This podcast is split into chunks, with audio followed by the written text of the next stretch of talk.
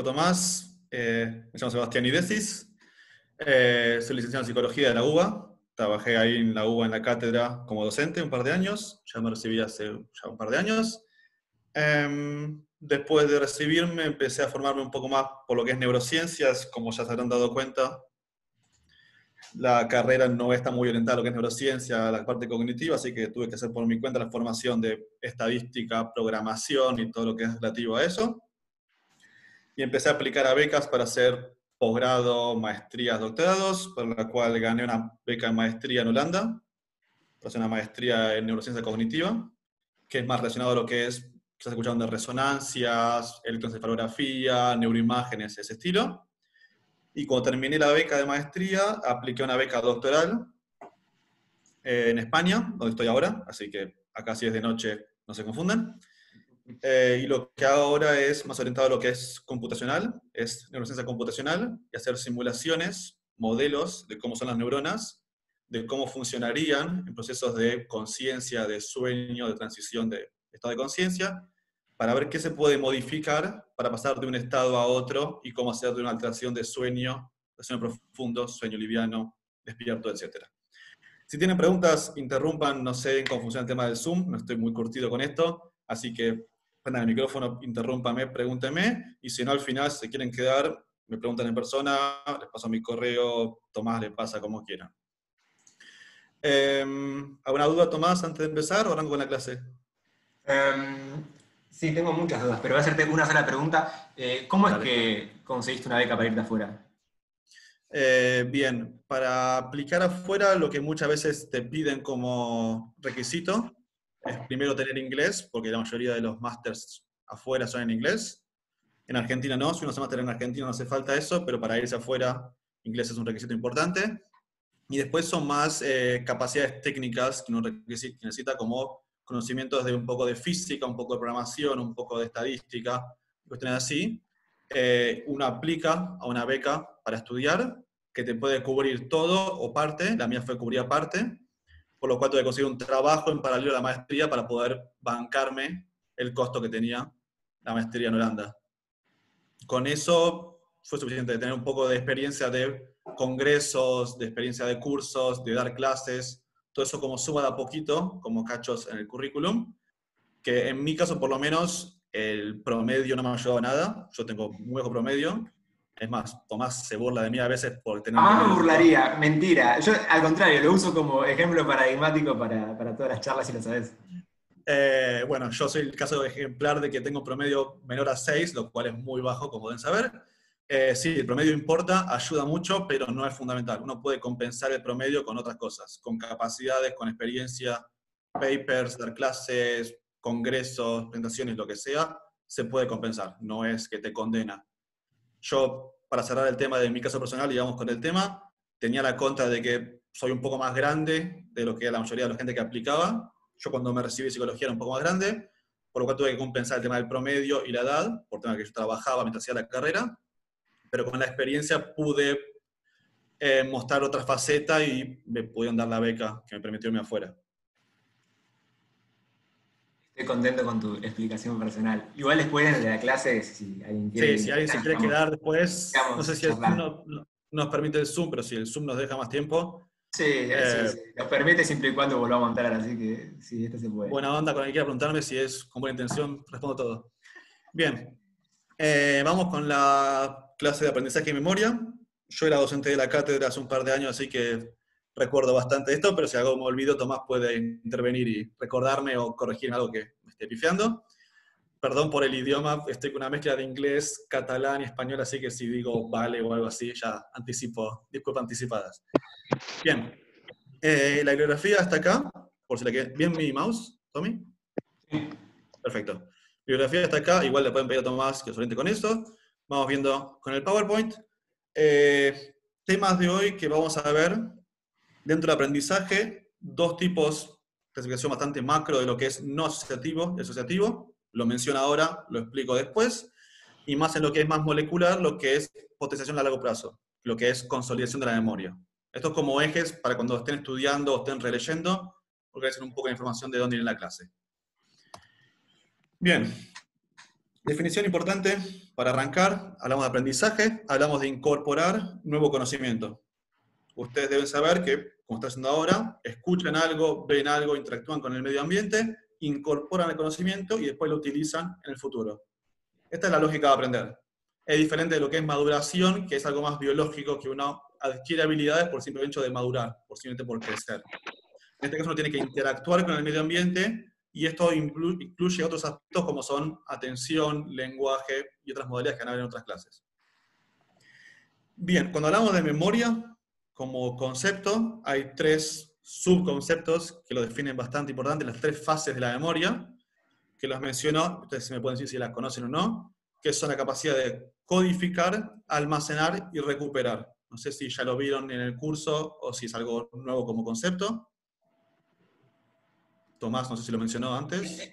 Acá no, capaz en general lo vieron, no estoy seguro. Ah, perfecto. Eh, si alguien quiere... Sí. Alguien dijo algo, no sé. Creo que eh, Juan Daniel está empezando a pilotar un helicóptero.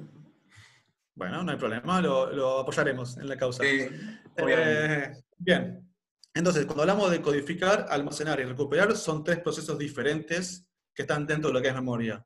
Codificar está relacionado a lo que es incorporar la información, más lo que es corto plazo. Básicamente es lo que yo percibo en el medio ambiente, incorporarlo a mi cerebro y poder empezar a jugar con eso. Por ejemplo, repetir una palabra o lo que sea, que es algo muy corto plazo, que si yo lo quiero guardar intencionalmente o no, a lo que es largo plazo, lo guardar para mayor cantidad de tiempo, lo que vamos a almacenarlo. Ahora vamos a explicarlo cómo funciona pero la idea es que yo tengo algo codificado, lo almaceno en el plazo y cuando lo necesito, lo recupero nuevamente. Lo más sencillo, uno aprende su nombre cuando tiene dos, tres años, lo que sea, lo almacena y cuando le preguntan cuál es tu nombre, cuando son más grandes, uno responde mi nombre es X. Eh, si quieren verlo un poco más gráfico, creo que es más útil, se vería algo así.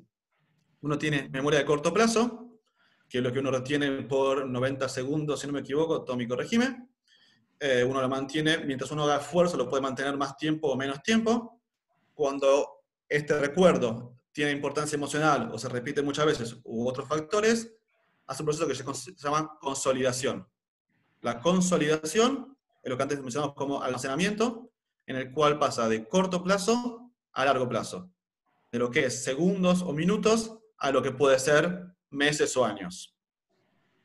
Y una vez que uno está almacenado ahí, lo puede recuperar a corto plazo y usarlo en el día a día. Uno puede en el corto plazo darlo vuelta, cambiar las letras, hacer cuentas matemáticas o lo que sea. Esto es un eje bastante simplificado de cómo es el proceso y como se imaginarán, cuando uno estudia demencias o amnesias o lo que sea, esto puede fallar individualmente. En el siglo XX hay muchos casos paradigmáticos que Tomás va a explicar mucho más en detalle en el curso. Caso HM, por ejemplo, no sé si ya lo mencionaste o si Creo que al inicio lo cursaba, pero nada, quedó hace 6, 7 clases. Perfecto. Caso HM es uno de los más famosos en lo que es la neurociencia y la psicología. Una persona con una epilepsia en el cual le removieron una parte del cerebro, una lobotomía, en el cual la parte del lóbulo temporal, esta parte que está acá, fue removida en gran parte, y después de ese evento la persona no podía incorporar nuevos recuerdos, no podía incorporar información nueva. ¿Qué es lo que se descubrió con el caso HM? De que él podía hacer otras cosas. Por ejemplo, podía tener memoria a corto plazo. Entonces, se podía fallar en una parte del proceso, en la parte de la consolidación, pero mantener intacta otra como la de corto plazo. Esto es súper útil porque podemos abordarlo de maneras diferentes. Corto plazo, largo plazo, consolidación, recuperación. Y depende del déficit, uno lo ataca de una manera diferente. Hace un procedimiento, un tratamiento diferente para eso. Bien, para entrar en tema, esto fue como un sumario, una entrada en calor para los temas. Hay muchos tipos de aprendizaje, acá vamos a mencionar dos grupos importantes, hay muchos más. Acá les mencionamos uno para que conozcan, de que sepan que el tema es bastante más amplio. La materia es primer año de psicología, así que sepan que es bastante superficiales para conocer un poco de cada tema. El caso que tenemos acá es perceptual lo cual sería en algo más sencillo, reconocer objetos o reconocer caras, colores o lo que sea. En este caso es visual, yo les muestro una foto, ustedes pueden reconocer o no una foto, puede ser un sonido y reconocer el sonido. En este caso no sé si pueden ver, porque acá se me bloquea con las caras de ustedes, el costado, no sé si pueden ver la cara de la persona. No sé si lo ven Tomás o está bloqueado. Este, depende de nosotros. Eh, individualmente se puede sacar el cosito de las caras o mover. Eh, ¿Cómo es eso? ¿Acá? ¿Hide? Claro, cada, lo cada persona lo puede achicar. Excelente, buenísimo. Ahora puedo verlo yo también. Bien. Le agradezco a lo que, haya comunicado la persona. Entonces, supongo esta foto acá y ustedes pueden reconocerla o no. ¿Cuál es lo interesante también de lo que es perceptual? Que si yo les doy más información al respecto, yo les digo que es un presidente de Estados Unidos, que liberó esclavos y bla, bla, bla, pueden reconocer que es Abraham Lincoln. ¿Por qué? Porque el percepto, el concepto que tiene en su cabeza, tiene componentes no solo visuales, sino también semánticos, lingüísticos y más cuestiones. Que estos días estuvo bastante de moda Lincoln, si quieren leer un poco de lo que dijo Trump y vamos a ir en política ahora. Bien, ¿por qué es interesante esto? Ustedes van a tener otra clase en este curso que es sobre lo que se llama agnosias. Agnosias, que viene del griego de conocer, es básicamente no poder reconocer un estímulo. Para que sea otra persona. Bien, eh, cuando uno tiene una agnosia, en este caso visual, lo que ocurre es que uno percibe un estímulo y lo que hace es no reconocerlo. Por más que esté almacenado en la memoria, uno no puede hacer la asociación y asociar que esto que uno ve es lo que uno tiene en la memoria, no puede hacer la conexión. Y lo que ocurre con esto es que no es un problema de memoria, sino es un problema de reconocimiento, es perceptual. Por eso está en otra clase que lo van a haber separado y no memoria. Ya que lo menciono para que sepan que tiene algo que ver, que está de la mano con esto, pero que no es lo mismo. Y cuando vean lo que es tema visual, van a poder ver que esto también se puede descomponer en lo que es vía dorsal, dónde está el estímulo, vía ventral, qué es el estímulo y más cuestiones. Esto es solo un pantallazo para que conozcan los temas. Bien, ¿hasta acá una pregunta o vamos bien? ¿Bien? Perfecto. Si no, interrúmpame con confianza, por favor.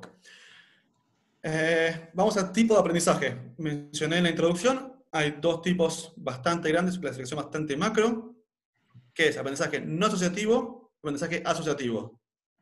En otro curso ya lo vieron esto, saben la diferencia entre uno y otro, saben de qué hablo.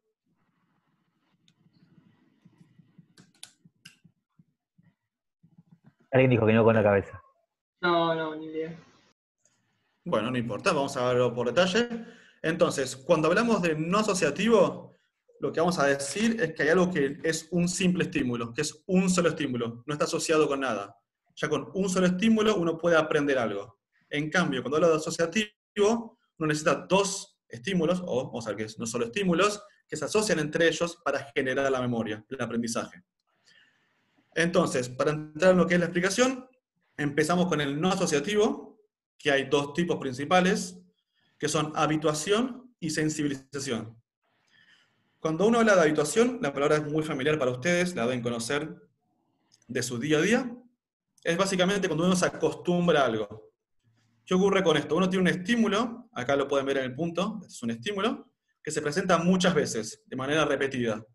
¿Qué le ocurre cuando uno escucha o ve o huele algo continuamente sin que sea un peligro para la salud? Uno empieza a ignorarlo, hasta el punto de no responder. Piensen en alguien que viva al lado del tren o al lado de una vía o a un aeropuerto, el ruido se empieza a hacer más y más imperceptible hasta que uno se acostumbra y no lo escucha. Esto es porque se repite muchas veces y genera cada vez menos respuesta. Vamos a ver después el mecanismo de cómo funciona esto con el calcio y los canales, pero la idea es esto, a medida que se repite más, uno va respondiendo menos, uno se habitúa.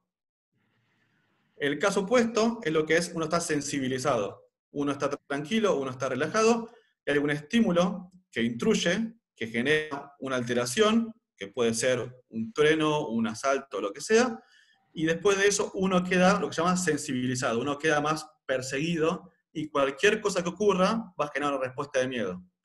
Si uno está con miedo porque está con peligro inminente de que puede ser asesinado o robado, lo que sea, cualquier estímulo que pasa, lo que se mueve, un gato, un perro, genera miedo porque el estado de uno es sensibilizado y uno está preparado.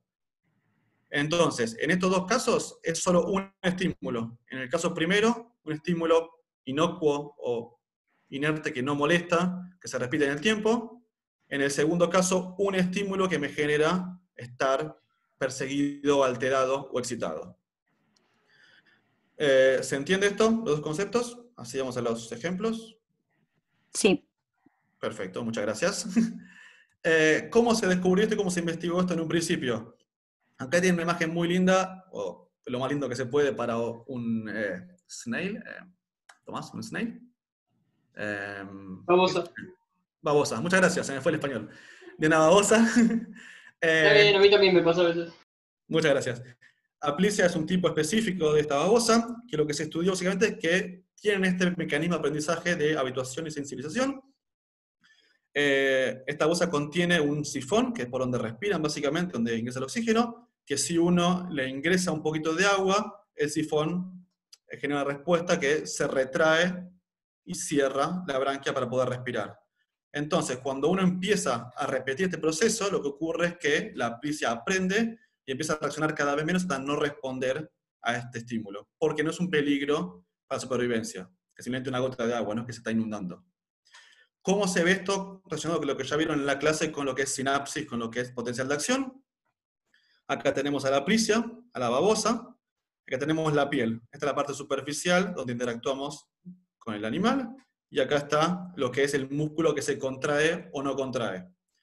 Entonces, lo que recibe la información, como se acordarán, es una neurona sensorial.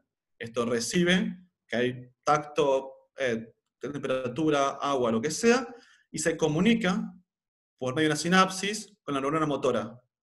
Esta neurona motora lo que va a hacer es contraer o no el músculo de la branquia. Qué interesante de esto, que justamente en una estructura muy simple, un animal muy sencillo, ya se puede ver un mecanismo que se ve también en seres humanos. Entonces se puede estudiar de manera muy fácil algo que después va a ser muy complejo con el aprendizaje más con lingüístico, con atención y más cuestiones. ¿Cómo se ve lo que es sensibilización? Habituación era bastante sencillo, eran dos neuronas, sensorial y motora. Acá lo que agregamos es otra neurona, que lo que va a percibir en este caso es un shock eléctrico.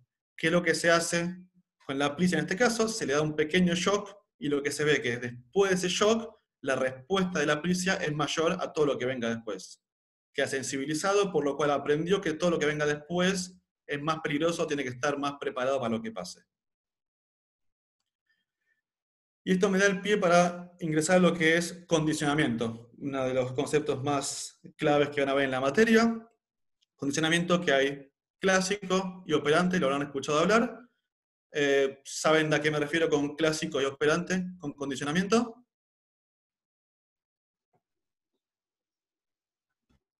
Eh, sí, lo habíamos visto ah, en, el CBC. Perfecto. ¿Alguien quiere decir que se acuerda de que era clásico, que era operante, de algún recuerdo vago?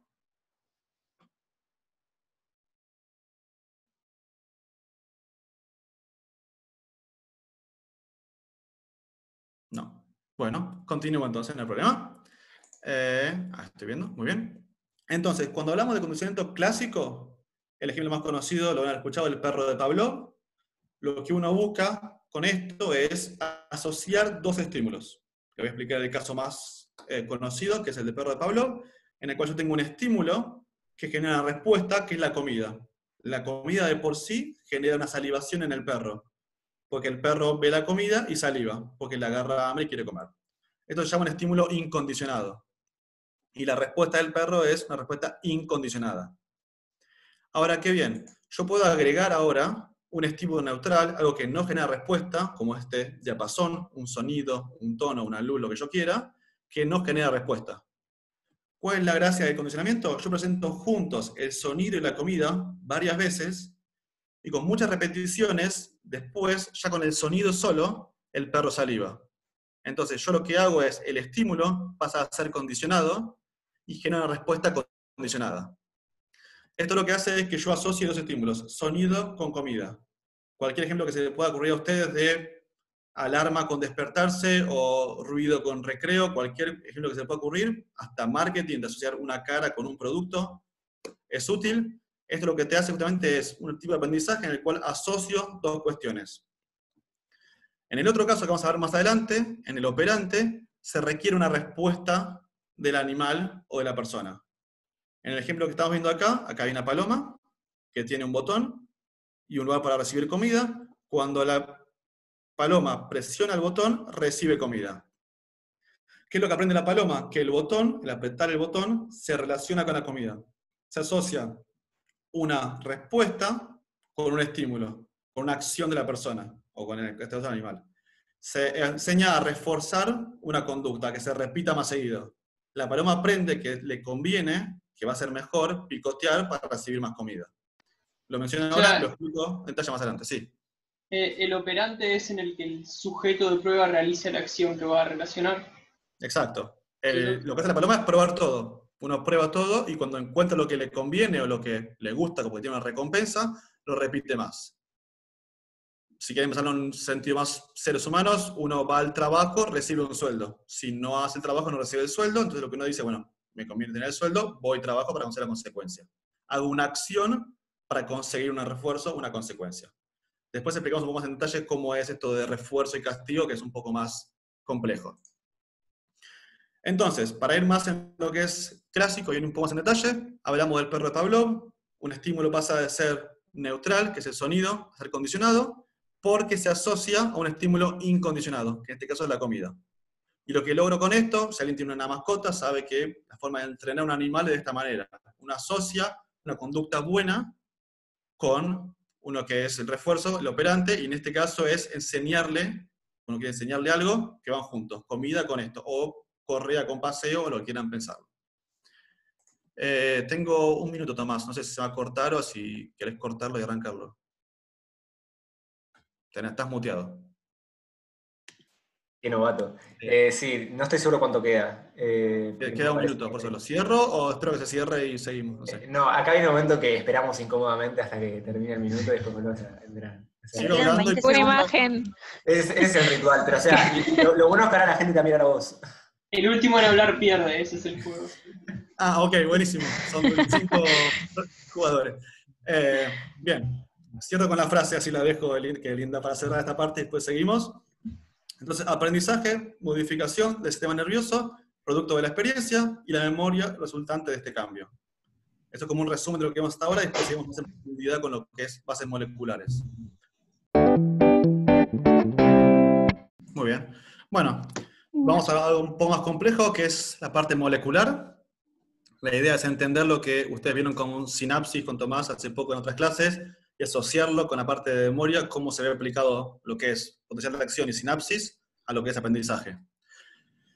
Eh, un científico muy famoso, Hebb, por eso se llama la ley de Hebb, lo que patentó es justamente este circuito que vimos en lo que es el perro de Pavlov, que si dos sinapsis ocurren simultáneamente, se asocian y la sinapsis fuerte refuerza la sinapsis débil. Complicado, ya sé, voy a explicar un poco más en detalle. Acá tenemos una neurona, otra neurona, otra neurona. Esta neurona está recibiendo una información sobre un soplo en el aire, eh, soplo en el ojo. Si uno le sopla en el ojo, lo que ocurre es que uno cierra el ojo. Es un reflejo que tenemos todos. Lo que ocurre es que cuando uno tiene este reflejo, una vez que le soplan en el, en el ojo, uno parpadea. Esta sinapsis es muy fuerte, está muy entrenada porque ocurre todo el tiempo. ¿Qué pasa? Uno tiene un tono sonoro, un sonido cualquiera que se les ocurra, uno lo pone siempre que sopla en el ojo. Entonces pone soplido con sonido, soplido con sonido, soplido con sonido, y eventualmente la persona aprende que con el tono ya cierra el ojo. Esto es involuntario, no es que uno lo decide, sino que ocurre porque la sinapsis fuerte, esta que está acá, refuerza la sinapsis débil que está acá. Esto es lo mismo que vimos con el perro de Pavlov, con otro ejemplo, y visto con neuronas.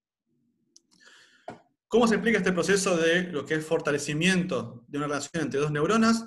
Es lo que se llama potenciación a largo plazo. PLP en español, LTP si lo ven en inglés. Vamos a explicar un poco más en detalle, pero la idea de esto es cómo se convierte una asociación en más fuerte, cómo se consolida un recuerdo. ¿Bien? Entonces, lo que vamos a explicar ahora está básicamente entre una neurona y otra, lo que es la presináptica y la postsináptica. ¿De qué hablamos para explicar esto? Estamos hablando dentro del hipocampo. No voy a ponerme en detalle de qué parte del hipocampo es esto, solo que sepan que conozcan estas dos áreas que están acá, CA1 y CA3, son dos partes del hipocampo que se comunican para realizar esta consolidación. Con saber esto ya es más que suficiente, no hace falta que sepan todo lo que es corteza entorrinal y más cuestiones más técnicas. Seba, hay una pregunta en el chat que dice, ¿se refuerza el más débil o el más fuerte? Se refuerza el más débil. Entonces, el más fuerte ya está reforzado, ya está suficientemente fuerte para poder mantenerse, para poder convocar una respuesta. Lo que hace es reforzar la débil para que la débil de por sí sola evoque la respuesta. En el caso del perro Pablo sería el soplido sería la comida, que ya de por sí genera la respuesta a esa elevación, eso sería el tono. Cuando se repite muchas veces, se refuerza la sinapsis débil y el tono de por sí genera la respuesta. Se genera un aprendizaje. Se aprendió que el sonido genera esta respuesta. ¿Se respondió? Tomás, dame un feedback que sí, sí. Eh, ¿Respondí la pregunta? Sí, se respondió la pregunta, pero hay que ver si sí, sí, sí. Perfecto. Si no, lo repetiré, lo reformularé y si no, Tomás puede aparecer y explicarlo más sencillo. sí, sí. Eh, bien, vamos en detalle a cómo funciona esta relación entre CA3 y CA1. Recuerden, esto es en hipocampo, por lo cual la memoria es declarativa. Quizás escuchan hablar de declarativa la memoria, todo lo que uno puede nombrar, puede decir.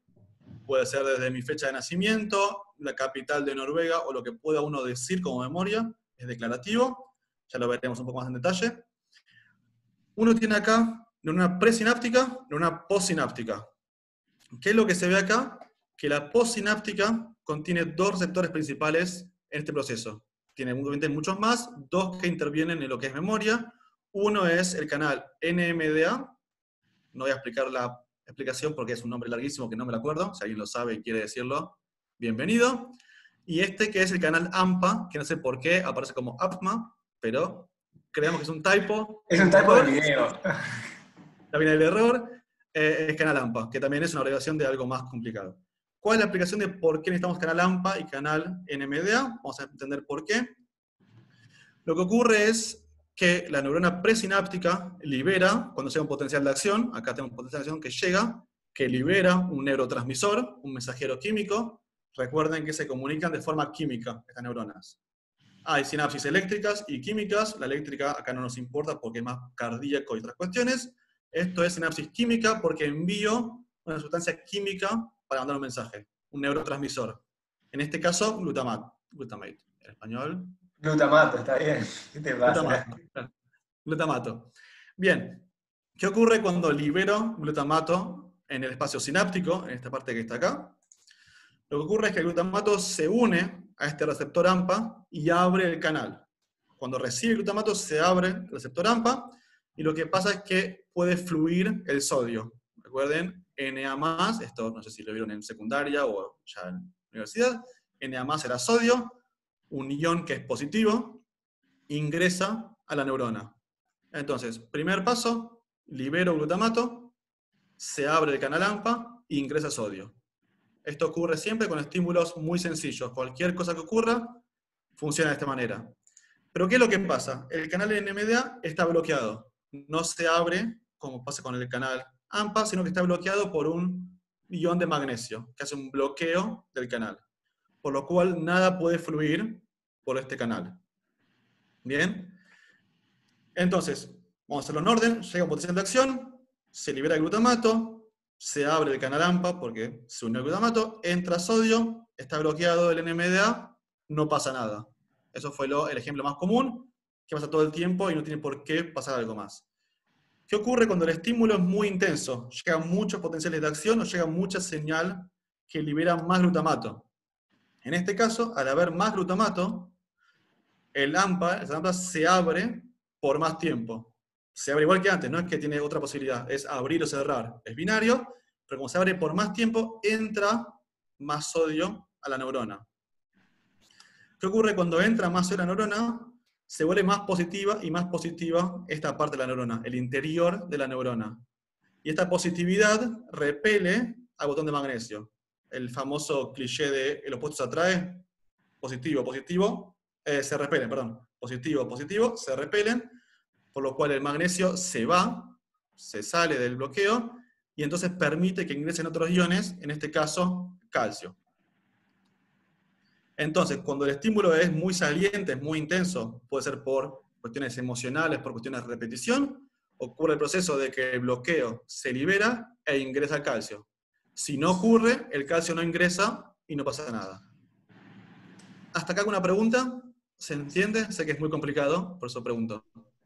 Eh, pero el calcio no tiene una, polaridad positiva, ¿no debería repelerse también? Bien, lo que ocurre es que cuando ocurre esta abertura, por difusión, por cantidad que hay afuera, ingresa. Hay mucha concentración de calcio afuera. Entonces, la fuerza que ocurre por concentración es mucho mayor que lo que hay por electromagnético. Eso es lo que hace que el calcio ingrese. Ingresa a lo loco. ¿Se entiende?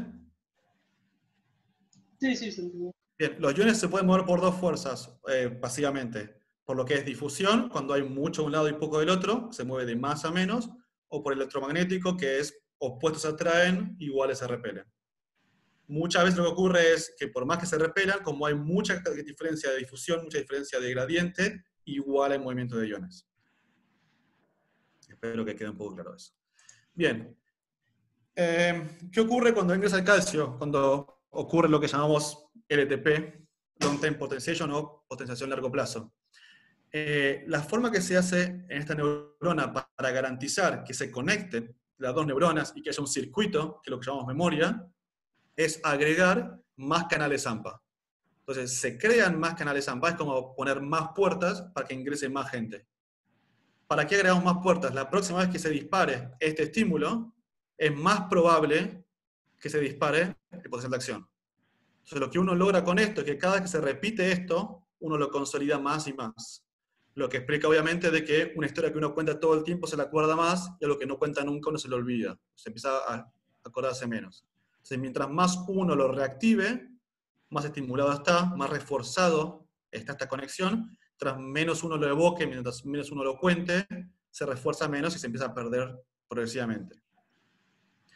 Bien, esto lo que vemos acá es lo que estamos viendo en la ley de Hebb, pero en detalle. Es esto que vemos acá. En la sinapsis débil, el tono sonoro empieza a generar la asociación y dispara cada vez más, cada vez más. ¿Por qué? Porque hay más canales AMPA recibiendo señal. Entonces, esta asociación que está acá se consolida y el perro, la persona o la paloma, lo que sea, aprende que el tono se asocia con el parpadeo. Y explico de vuelta, esto no es voluntario, no es que uno decide aprender esto, sino que las neuronas de por sí generan el vínculo y la respuesta es involuntaria. Tono, parpadeo o tono y salivación. Hay un último paso en este concepto y después abro preguntas a ver si quedó claro, que es el óxido nítrico. No viene al caso de explicar qué es este gas. Lo importante de este caso es que es un segundo mensajero. Es un segundo mensajero, es una comunicación de esta neurona, la posináptica, a la presináptica, para que en el futuro, cuando se dispare, envíe más glutamato. Entonces, la idea de esto es, yo me garantizo de que la próxima vez se ocurra este disparo, este potencial de acción. ¿Por qué? Porque pongo más puertas y porque mando más sustancias, porque mando más gente, si quieren llamarlo, para que pase por las puertas. Son las dos maneras que tiene la neurona de comunicarse y crear este circuito que es constante. Entonces, lo que llamamos memoria no es esta neurona de arriba, no es esta neurona de abajo, es la conexión entre las neuronas. Y obviamente no son dos neuronas, sino que son miles o millones, Acá lo simplificamos en solo dos. Hago un resumen simple y hago a preguntas. Entonces, llega potencial de acción de acá, abre las vesículas, glutamato se abre al canal AMPA, acá está, el AMPA, perdón, entra el sodio, si el sodio que entra es suficiente, despolariza la membrana, se libera el magnesio, entra el calcio y esto genera un potencial de acción en la postsináptica. Cuando ocurre esto, se agregan más canales AMPA y se envía un mensaje con óxido nítrico de segundo mensajero para en el futuro aumentar la liberación de glutamato. ¿Se entiende o estoy hablando demasiado rápido, demasiado complejo? Em, a, mí, me, falta un poco lo que sería la parte del, eh, óxido nítrico, como que no me queda claro esa última parte. Perfecto. ¿Hasta ese punto estábamos bien? Sí. Sí. Perfecto. Bien, eh, entonces, eh, pero ¿qué es lo que eh, define que se abran más canales AMPA? Porque en un momento lo mencionaste. Perfecto. Cuando se despolariza esta membrana, esta neurona, y manda otro potencial de acción, este potencial de acción va eh, eh, complementado con otras acciones, con la creación de canales AMPA y con el mensaje de óxido nítrico. Entonces, cuando esta neurona, la postsináptica, manda potencial de acción, esa acción tiene como consecuencia la creación de canales AMPA y de eléctrico. El cómo lo hace es más complejo con el CAMK2 y más cuestiones, que no voy a meterme con eso ahora, pero sepa que es una consecuencia de que se active la neurona postsináptica. ¿Se entiende? Sería como una especie sí, de refuerzos, eh, el óxido nítrico, o sea, como... Exacto. Es una forma de decirle a la presináptica que envíe más neurotransmisores la próxima vez. Es Claro, pero para eso primero tiene que pasar toda la primera parte. Ok, gracias. Exacto. Muy bien. Perfecto. ¿Qué ocurre? Entonces, dijimos de que cuando ocurre esto hay lo que se llama una potenciación a largo plazo, una consolidación. No voy a explicarlo, pero sepan que también está la contracara, que es la depresión a largo plazo, en el cual el- la memoria no se consolida. Entonces tenemos el caso en el que se consolide o en el que no se consolida. Y todo esto depende de la positividad o negatividad de las neuronas. Si llega a un umbral de positividad, se despolariza, se libera o no, y si no se libera, no se guarda el recuerdo. Entonces, todo esto está estudiado como niveles de electricidad, de voltaje. No hace falta que sepan los números, pero sepan de que si es más positivo o más negativo, esto hace que uno se acuerde un recuerdo o que se olvide un recuerdo, que se acuerde menos fuerte.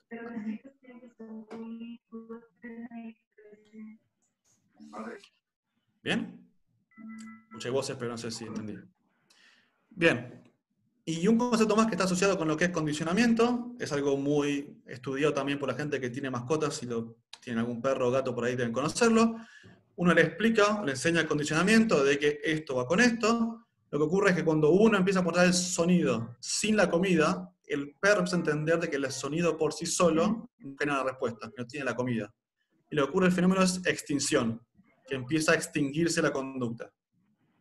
Y no es que se olvida lo que aprendió, sino que otra memoria es más fuerte, la memoria de el sonido con nada.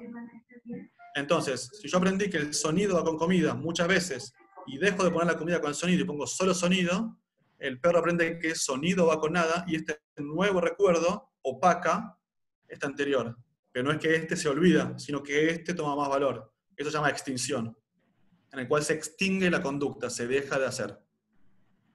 Espero que se entienda, igual lo van a ver más tarde con Tomás, no se preocupen. Vamos con un ejemplo para que sea un poco más aplicado a la vida de ustedes. Así no es tanto de perro, salivación y sonidos. Eh, el que vimos es, tenemos un timbre, estímulo neutro, comida, estímulo condicionado y respuesta salivación. Escucho un sonido, no sé de quién, pero no importa. ¿Es una No televisión? me doy cuenta quién. Bueno, el que ve la tele, que ponga el micrófono mute o que comparta que está viendo, sí, eso de que sea interesante. Y pensamos ejemplos de, de condicionamiento. Podemos. Bien, eh, entonces, si dijimos que el sonido con la comida se asocian y genera salivación solo el timbre, el sonido, pongamos el ejemplo que ustedes están en un restaurante, están comiendo con amigos, familia, lo que sea, y sufren un asalto. El asalto de por sí, cuando uno le roba lo que sea, genera miedo. Entonces, el asalto genera respuesta incondicionada de miedo. Cuando uno asocia el restaurante, la calle, lo que sea, con ese asalto, lo que ocurre es que el restaurante se convierte en un estímulo condicionado y ya de por sí genera miedo. Uno empieza a tenerle miedo a ese restaurante, a esa calle o a lo que sea. Esto es la base de lo que van a estudiar como fobias. O sea, la fobia muchas veces puede ser fantasía, puede ser muchas cosas más, pero uno ocurre por un evento traumático en el cual uno asocia un evento con un estímulo condicionado, con un miedo. Si el perro te muerde y te genera dolor, el perro pasa a ser un estímulo fobígeno porque tiene miedo de que genere el dolor nuevamente. Vamos a verlo más. Tomás, si quieres explicar un poco más. No, no quería explicar nada particularmente, sino es un ejemplo autobiográfico. Eh, yo cuando era pibe volvía del colegio siempre caminando a, a mi casa, son siete cuadras, y cuando tenía 12, 13 años eh, me asaltaron en la, esquina, en la esquina de mi casa. ¿no? Entonces, después de, de que me hayan asaltado, las siguientes veces que me, que me volvía, volvía tranquilo hasta llegar a la esquina, y cuando llegaba a esa esquina en particular, y no en otras esquinas, no en otro momento del viaje, empezaba a tener aumento de la frecuencia cardíaca, aumento de la saturación y un montón de otras respuestas asociadas a ese momento en particular que era cuando me habían asaltado. Ahí claramente podemos ver cómo se produce este condicionamiento del miedo con, este, con un ejemplo muy básico, ¿no? O sea, cómo se asocia esa esquina en particular con la respuesta que había tenido en ese momento relacionada a un asalto. Y eso me duró un, un- un tiempito, digamos, hasta que luego se extinguió. Obviamente, como, sí, obviamente con terapia uno puede tratar esto y no es que es irreversible, uno puede hacer el camino inverso, empezar a aprender, como dije antes, de que la esquina esa no genera miedo, porque uno va a esa esquina acompañado al principio y ve que no pasa nada, va muchas veces, no pasa nada, y uno empieza a aprender la extinción de que esa esquina no genera nada. El recuerdo de la esquina con nada le gana al recuerdo de la esquina con el miedo. Es complicado, es un proceso, pero se puede hacer, no es algo imposible. Es muy interesante Eh, a nivel clínico eh, de Eh, sensibilización. Una, pues, perdón, una pregunta. ¿Cómo pasa con fobias que son de nacimiento, como cosas de... Hay gente que tal vez nunca le picó una araña, pero que les tiene pánico por sí. Tomás, ¿sí? Sí, no, lo, lo- importante que quiero decir es que lo importante ahí es centrarse no en el factor etiológico, no lo que lo causó, sino los factores de mantenimiento. Entonces, estos mismos principios que está explicando recién Seban, aplica para el mismo ejemplo que estabas mencionando vos. En este caso, eh, exposición o desensi- desensibilización sistemática, que son los protocolos que se usan en fobia, funcionan bien independientemente cuál sea la causa por la cual tenés esa fobia en particular. Y en muchos de esos principios se basa en la terapia conductual o cognitiva conductual para el tratamiento de fobias. Ir a los factores de mantenimiento y no a qué es lo que lo produjo. Claro. Y algo también importante es que no es que es malo tener miedo, muchos miedos son adaptativos. Un miedo a una eh, araña, a una serpiente, es normal y no es malo tenerlo. El problema es cuando es adaptativo, cuando molesta en el día a día. Si sos veterinario o algo así, te puede molestar. Si vivís en un departamento, puede ser una vez cada tanto y no es tan grave. Pero sí, no es que es un problema. ¿Qué está asociado con lo que es condicionamiento clásico y emociones, más que nada miedo? Es un componente que ya habrán escuchado nombrar, que es la amígdala. Básicamente esto que estamos viendo, la amígdala le da el componente emocional para lo que es la respuesta de estrés, que van a ver en otra clase, para asociar este miedo, esta palpitación que decía Tomás en su caso, con el estímulo de el asalto, el robo, lo que sea. Bien, vamos a ver lo que es condicionamiento operante o instrumental. Vamos a movernos de lo que es clásico a lo que es procedural. Vamos a entender que ahora la paloma tiene que hacer algo para conseguir una recompensa. No es que le muestro sonido y comida, sino que tiene una acción, tiene que algo activo que genera recompensa o un castigo. En el ejemplo que vi antes, mostramos la paloma que si picoteaba, tenía la recompensa, pero también puede ser de que aprenda que si picotea el botón, tiene un castigo, tiene un electroshock o lo que sea, por lo cual tiene que evitar hacerlo.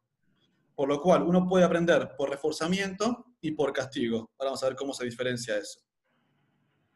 Esta tabla es compleja de seguir, vamos a tratar con Tomás de hacerlo entendible, es lo que muchas veces cuesta más porque son palabras confusas la parte de positivo o negativo, pero con ejemplos quizás vamos a poder convencerlos. Entonces, tenemos cuatro tipos de lo que es tipos de reforzamiento.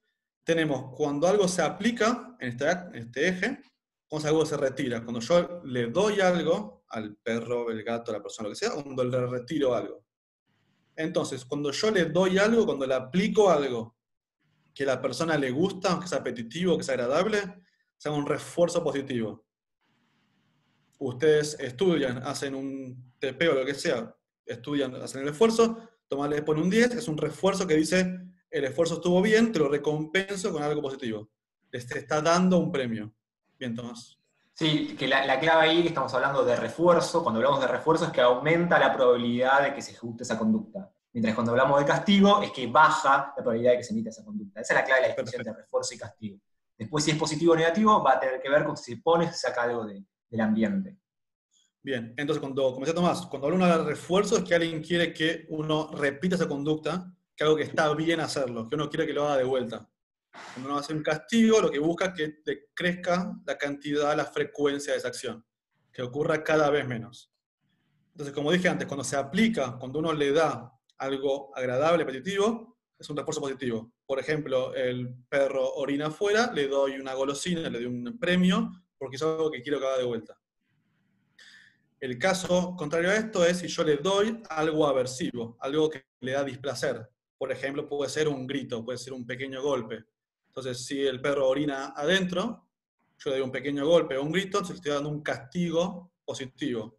¿Por qué es positivo? Porque es por aplicación, porque le estoy dando algo. Entonces, lo que yo le digo con gritarle o dar un pequeño golpe al perro, decirle, esto que estás haciendo, hacelo menos veces, hacelo cada vez menos hasta no hacerlo. Supongamos que... Sí. Sí, perdón, interrumpí así como un campeón de la No. Por ejemplo, imaginen si, eh, si yo les pongo, empiezo a tomar falta, ¿no? Empiezo a tomar faltas en la, en la cursada virtual y a quienes llegan pasados los cinco minutos les pongo media falta. ¿no? Entonces, de esa forma es aplicar un castigo, un programa de castigo positivo, en el cual yo, en caso de que lleguen tarde, le pongo media falta y entonces así aprenden que si te llegan tarde van a tener un efecto aversivo para ustedes.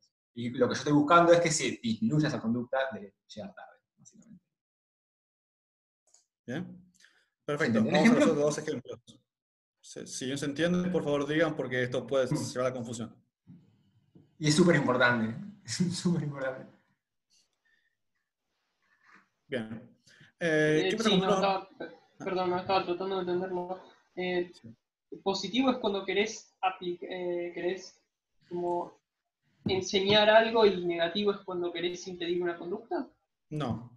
Positivo uno está aplicando algo, negativo cuando uno retira algo. Ah, ok, listo.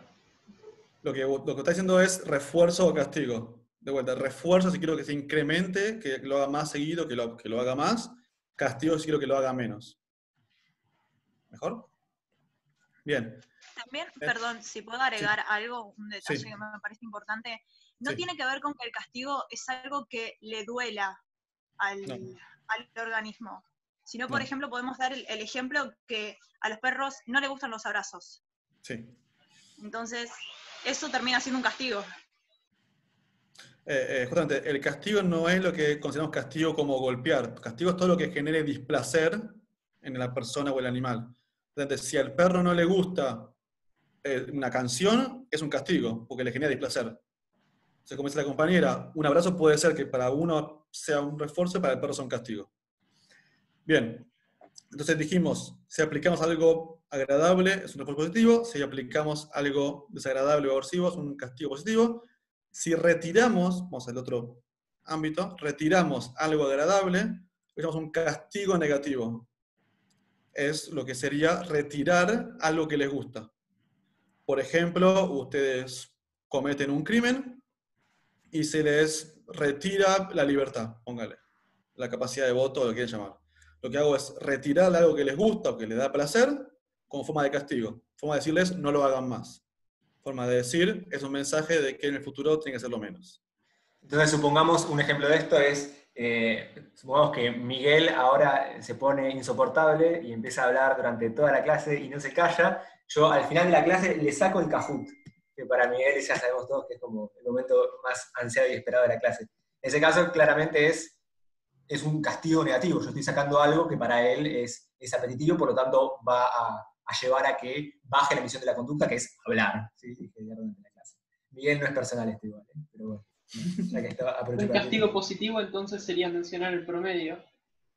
¿Cómo? Un castigo positivo. Eh, depende cuál, es la conducta. Ahora definámoslo y puede llegar a ser detenido. Eh, ¿Cómo es esto? Si no sé, lo querés cargar porque te barrió. Tipo, bajarle la nota, decís vos. Tipo, ponerle una mala nota. No, no, no, eso no me importa. Podemos jugar igual con Miguel, puede llegar a ser divertido esto.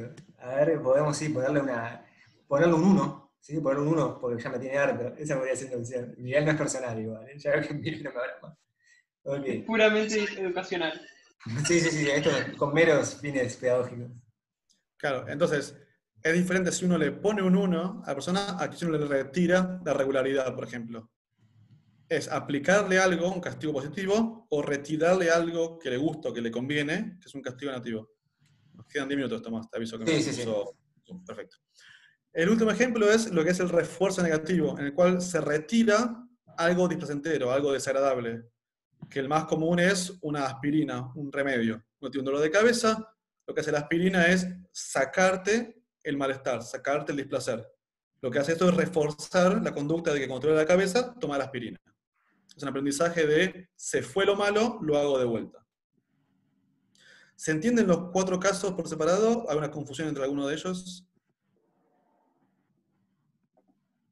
Un ejemplo de, refuerzo negativo sería, por ejemplo, si eh, ponerle un pie saca un 10, un IG, digamos, y le, saco la responsabilidad de lavar los platos, ¿sí? para él sabe cómo agresivo, digamos. Entonces, en ese caso es un refuerzo negativo. Yo estoy sacando algo displacentero y por consiguiente yo lo que estoy buscando es que aumente la frecuencia de esa conducta, que es que le vaya bien en el colegio, particularmente en las pruebas.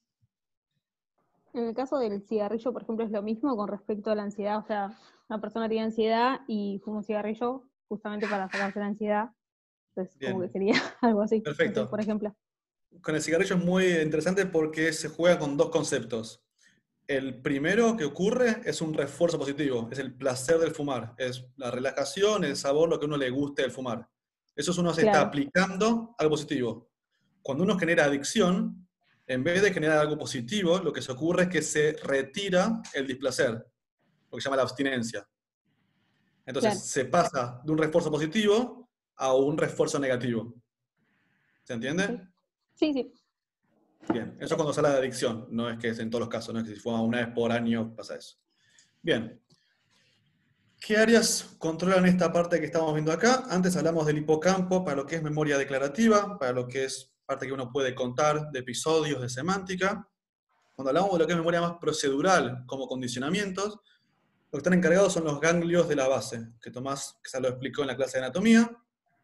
Ganglios de la base, como están acá, lo están viendo, esto es una extracción de lo que está acá tenemos componentes de la base, núcleo caudado, putamen, globo pálido, núcleo lenticular, que es la combinación de ambos. Estos son los encargados de hacer estos recuerdos que estamos viendo de condicionamiento operante y clásico, para que puedan diferenciar que áreas diferentes del cerebro se ocupan de tipos diferentes de memoria. Esto explica por qué HM puede tener problemas para consolidar recuerdos de hablar con personas o de nombres, pero se acuerda de procedimientos. Puede aprender a hacer un deporte, puede aprender a tocar un instrumento, porque es procedural, porque depende de esto. Eh, bien, esto lo dejo por si alguien lo quiere ver después. Es un resumen de cómo es el orden de los pasos, pero no voy a ir con esto ahora, sino que más complicado. Vamos con lo que es el circuito de recompensa. ¿Hasta acá alguna duda de lo que es condicionamiento clásico u operante?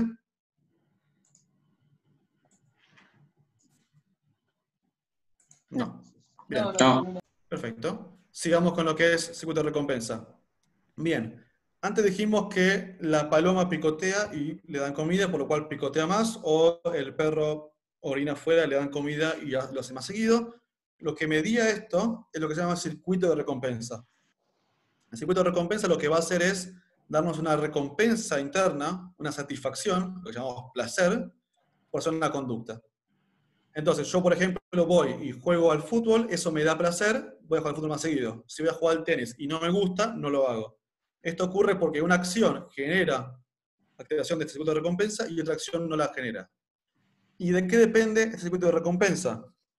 Hay tres áreas principales que están involucradas en este circuito, que son el área tegmental ventral, acá está en inglés BTA, Ventral Tegmental Area o área tegmental ventral, después le pido a Tomás que lo ponga en español para poder estudiarlo. Tenemos el núcleo accumbens y la corteza frontal. Lo que ocurre con esto es, hay un neurotransmisor que está involucrado en todo esto, que es la dopamina, quizá lo escucharon hablar, que básicamente se libera dopamina cuando una actividad genera placer. Lo más común que conocemos, lo más primitivo, lo más animalístico, es lo que es alimentación y sexualidad. ¿Qué quiere decir? Que cuando un animal obtiene comida o sexo, se dispara la respuesta de placer. Entonces, la forma más fácil de entrenar a un perro es asociándole alguna conducta con comida, porque la comida de por sí genera placer y genera dopamina. Entonces, lo que antes vimos como conocimiento instrumental de la paloma picoteando y recibiendo comida, funciona justamente, por lo que explican Skinner y Thorndike, de que si yo a la picotear recibo comida, la comida genera placer, genera dopamina, y eso refuerza la conducta de picotear. Me da placer de hacerlo de vuelta. Lo mismo que ustedes, comen una comida que a ustedes les gusta, eso les da placer, eligen comerla de vuelta. La eligen de vuelta porque se liberó dopamina en su cerebro. Entonces, esperen que muevo esto de mi pantalla. ¿Cómo funciona la dopamina en el aprendizaje? La dopamina detecta la presencia de un estímulo reforzante, que es algo apetitivo, algo que me genera bienestar, algo que puede ser un placer, que puede ser ya sea sexual, comida, o en el caso de los humanos, más de segundo orden, que puede ser dinero, que puede ser social, refuerzo social es una felicitación en la clase o una nota o lo que sea, es algo más social, no es que me da placer biológico, pero se asocia a placer biológico, son de segundo orden. Y lo que ocurre con esto es que se fortalece las conexiones sinápticas entre las neuronas sensoriales y motoras. Esto se refuerza porque el circuito está intervenido por la dopamina, está intervenido por esta recompensa que tenemos. ¿Se entiende esto? Bien, creo que sí, porque no hay preguntas. Creo que con esto cerramos la parte de contenido. Tomás, ¿no? Sí, sí, sí, sí. abrimos, a, preguntas o como quieres proseguir. abrimos a preguntas y después eh, nos podemos quedar un rato charlando. Eh, pero, primero eso. Quedan tres minutos, para que tenga tanto. Eh, sí, igual cualquier cosa podemos volver a entrar. el PowerPoint por si tengo que mostrar algo de preguntas, sí. Dale, sí. Bueno, eso, abrimos espacio para si alguien tiene dudas, preguntas. Sí.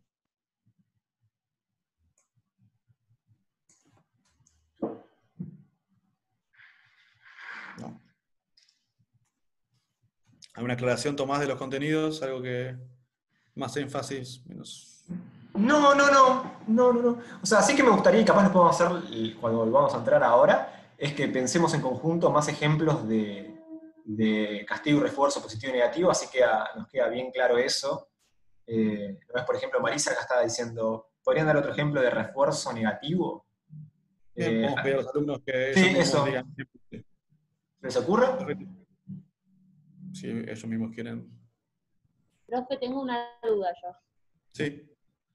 Em, cuando dijiste lo de que una persona cometió un crimen y el, el castigo sería negativo porque le sacas la libertad. Sí. ¿No se puede pensar como castigo positivo porque como que le aplicás una condena? O, sí, Depende de cómo se lo ataque. Si vos decís como condena de estar encerrado como castigo de aplicarle el encierro, es castigo positivo. Si lo pensás como retirarle algo, es un castigo negativo. Depende de cómo lo abarques. Pues las dos cosas, sí. Ok, gracias. ¿Otro ejemplo quieren traer? El más común de refuerzo negativo es cuando un nene se porta mal, entonces la mamá lo deja sin postre. Eh, no, eh, si refuerzo, quiero que Refuerzo negativo, ¿no es? Refuerzo negativo no le sacas el postre. Sí, por eso. Eso sería un castigo negativo. Ah, no, bueno. Si el nene se porta mal y vos querés que se porte bien, con los conceptos sociales de bien o mal, no voy a meterme con eso. Lo que uno busca es con el castigo es que lo haga menos veces, que, lo haga, que no lo haga. Ah, ok. Que lo haga. Por ejemplo, si el nene se porta mal, un castigo positivo puede ser un grito o lo que sea. Un castigo negativo puede ser sacarle el teléfono o puede ser sacarle la comida o lo que sea positivo. Mejor sacarle la play que la comida, ¿no? Pero sí. Sí, depende de cada casa, es un mundo. no, es clase ética, pero... El, postre, más éticamente, sí.